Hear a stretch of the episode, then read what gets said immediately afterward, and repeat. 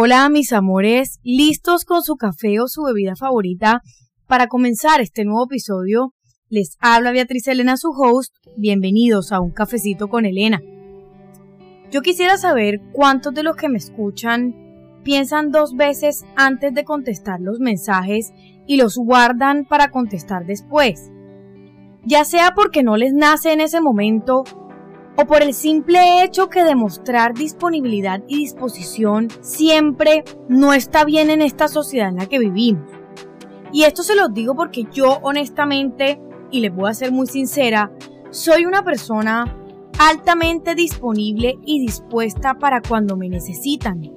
Y a menos de que realmente esté ocupada, no dejo de contestar llamadas o mensajes.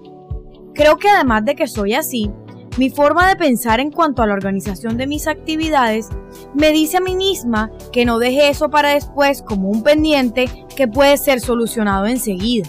Pero primero partamos de la base del significado y diferencia entre disponibilidad y disposición. Hablamos de disponibilidad como la cualidad o condición de disponible. Y disponible se refiere a una persona que es libre de impedimento para prestar servicios a alguien. O sea, hablamos de disponibilidad en temas de tiempo. Y disposición es el esfuerzo y gentileza en la persona. Hablamos de disposición en temas de actitud de la persona. Ejemplo, estoy dispuesto a ayudarte, pero no tengo tiempo para hacerlo.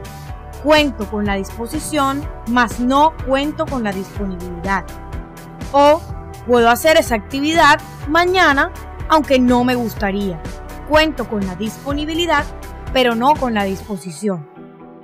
Habiendo aclarado lo anterior, hoy quiero compartirles en este episodio mi forma de ver las cosas frente a la disponibilidad y disposición de las personas, y es que este último mes he estado teniendo conversaciones con mis mejores amigas sobre esto porque en mi proceso de crecimiento he evidenciado que para mí es importante estar disponible y dispuesta con la gente que me rodea. Y con esto quiero decir que si me necesitan y realmente la otra persona me importa, ahí voy a estar. Y si no cuento con el tiempo en ese momento, se lo haré saber y lo dejaré en mi agenda para luego ponerme en contacto con la persona. Para mí el poder estar disponible y dispuesto para los demás, de cierta manera, es dar amor del más puro y verdadero. Y miren cómo todo se relaciona y es que mi disponibilidad y disposición van directamente relacionados a los lenguajes del amor que tengo. Y los míos son dos primarios, que es tiempo de calidad, disponibilidad y actos de servicio, disposición. Y ojo porque aquí va la cuestión de este episodio y es ¿Qué pasa cuando este amor en forma de disponibilidad y disposición se lo damos a personas que no dimensionan lo importante que es o no nos tienen en el mismo nivel de importancia que nosotros a ellos? Y es que me he visto envuelta en relaciones con otras personas de diferentes ámbitos. Cuando hablo de relaciones me refiero a negocios, familiares, amistades, personales, amorosas, entre otras, donde al demostrar estas dos cosas Parece que uno estuviera rogando, como persiguiendo algo que no es, y se malinterpreta el cariño que uno pueda estar brindando por otras cosas y termina siendo incómoda la situación con la otra persona. Por lo que es importante que podamos evidenciar cuándo, cómo y quién realmente merece que le brindemos nuestra disponibilidad y disposición.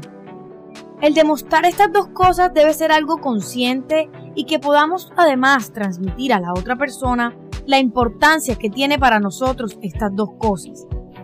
Y lo anterior es un proceso difícil porque debemos poder seleccionar y analizar de manera correcta las personas y situaciones que se nos presentan en la vida para ir poco a poco dando parte de nosotros y de esta manera lograr un balance entre lo que damos y lo que recibimos. Porque lo mínimo que debe suceder en las relaciones es que sea recíproco y que lo que tú das sea lo mínimo que recibas de vuelta. Y no porque lo esperes, sino porque es una forma de poner un límite en lo que mínimo te mereces como persona. Es una forma de respeto propio y de poder ponerte de primero frente a cualquier situación que se presente.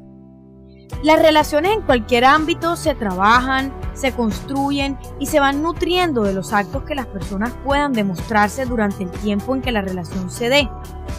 Y algo aquí muy importante a recalcar es que los actos son el lenguaje del alma y que muchas veces tendemos a decir cosas por querer quedar bien y terminan siendo cosas que nunca se dan ni se cumplen. Como dicen por ahí, las palabras se las lleva el viento. Pero para mí como persona, como Beatriz Elena, se los hablo desde mi percepción, la palabra tiene un poder increíble. Y el llegar a pensar que alguien me puede decir algo que no es, una falsa promesa, una mentira o mensajes que no son reales, no están dentro de mi creencia. Pero debemos estar atentos a aquellas personas que tienen esta tendencia de hablar y no cumplir. Porque aquí es donde solemos pensar que el problema somos nosotros que brindamos demasiado y comenzamos a limitarnos en cosas buenas. Pero en realidad es un momento y una situación donde se debe analizar realmente qué sucedió, cómo sucedió y qué tanto se ha brindado a la relación desde cada una de las partes. Y aquí es poder ver y analizar si desde nuestra parte dimos demasiado, muy anticipadamente, y revisar qué debemos hacer si no es recíproco. Cuando digo nuestra parte es de las personas altamente disponibles y dispuestas y que brindan amor de esta manera. Recordemos que siempre el análisis debe venir primero de nosotros mismos, pero esta situación también da pie para hacer un análisis y poder ver con otros ojos a la otra persona. Y ser conscientes de que lo más probable es que esa persona necesite trabajarse a sí mismo y poder abrirse a recibir esa disponibilidad y disposición sin pensar que es algo malo o algo muy comprometedor. O en caso de que lo sientan como algo que es demasiado, poder ser capaces de expresarlo. Debemos poder ir leyendo las situaciones que se nos presenten con las otras personas para poder ir viendo qué tanta disposición y disponibilidad se brinda. Y esto se trabaja a través de los actos de demostración que la otra persona brinde dentro de la relación y así poco a poco ir soltando ese amor. Puede ocurrir que en ocasiones hay momentos en los que uno puede ver actos que tal vez son sin razón y por querer lograr algo con uno o con la otra persona. Pero luego las cosas van cambiando y la otra persona dentro de la relación no recibe lo que quería lograr y va cambiando su forma de ser. Y este es otro punto para ir evidenciando qué tanto damos y cómo es ese proceso para hacerlo. En el mundo en que vivimos, el brindar estas dos cosas tan importantes se ha vuelto tan banal, tan no apreciado, que cuando lo brindas de manera libre y sin pensar en que eso puede ser algo malo, se puede volver en tu contra y terminas llenándote de temores, de tener que estar atento, del poder tener que leer entre líneas a la gente para poder cuidarte y comienzas a bajar tus niveles de dar amor al mundo por personas equivocadas. Sin embargo, debemos tener claro que cuando una persona con la que tenemos algún tipo de relación no valora nuestros niveles de disponibilidad y disposición, debemos poder tomar decisiones para nuestro bien, darnos nuestro lugar e ir dejando claro a través de actos nuestro valor como personas y de ser necesario no continuar la relación dado que no te está aportando ningún valor, sino por el contrario te está restando. En este momento, una de mis amigas que siempre me aterriza en ese aspecto me dijo, no puedes ir dando amor a todo el mundo. Y yo le dije, ¿por qué? Y su respuesta fue, porque no todo el mundo se lo merece. Y lo entiendo, y en parte tiene razón. Pero me pongo a pensar, ¿qué pasaría si tal vez todos diéramos amor de manera desinteresada y siempre poniendo por delante la sinceridad, las cosas de manera clara y transparente? ¿No sería este un mundo mejor? ¿Por qué simplemente no puedo ser y dar de mí lo que soy y que las consecuencias o actos de los demás sean su responsabilidad y no mía. Y claramente con esto debemos ser cuidadosos porque no podemos esperar que los demás nos brinden el mismo amor que nosotros damos. En todo caso, para mí, debemos estar siempre comprometidos con el dar nuestra mejor versión y tratar de trabajar las relaciones con las otras personas para brindarles todo aquello que necesitan para ser mejor. Recuerden que todas las personas llegan a nuestras vidas con un propósito, sea para aprender algo o para nosotros enseñarles.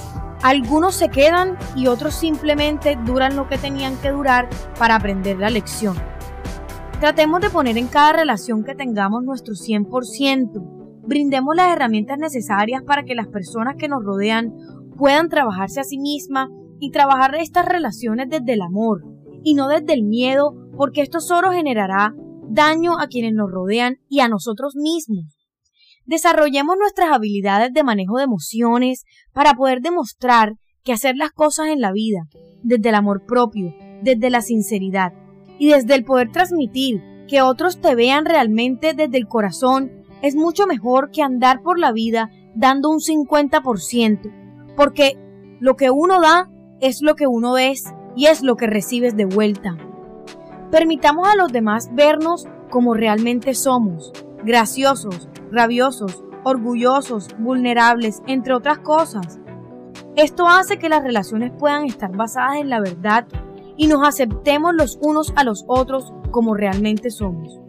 Pongamos nuestra mejor versión a disposición y disponibilidad de los demás, no por ellos, sino por nosotros mismos, para estar tranquilos que damos lo que somos y que lo que somos es lo mejor que puede pasar. Resumen ejecutivo de este episodio. 1. Brindemos disponibilidad y disposición a las personas de manera consciente y transmitamos a la otra persona la importancia que para nosotros tienen estas dos cosas. 2. Lo mínimo que debe suceder en las relaciones es que recibas lo mismo que das.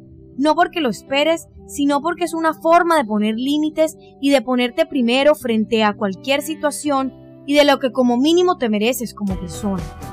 3. Tratemos de leer las situaciones que se nos presenten con otras personas para decidir qué tanta disposición y disponibilidad brindamos.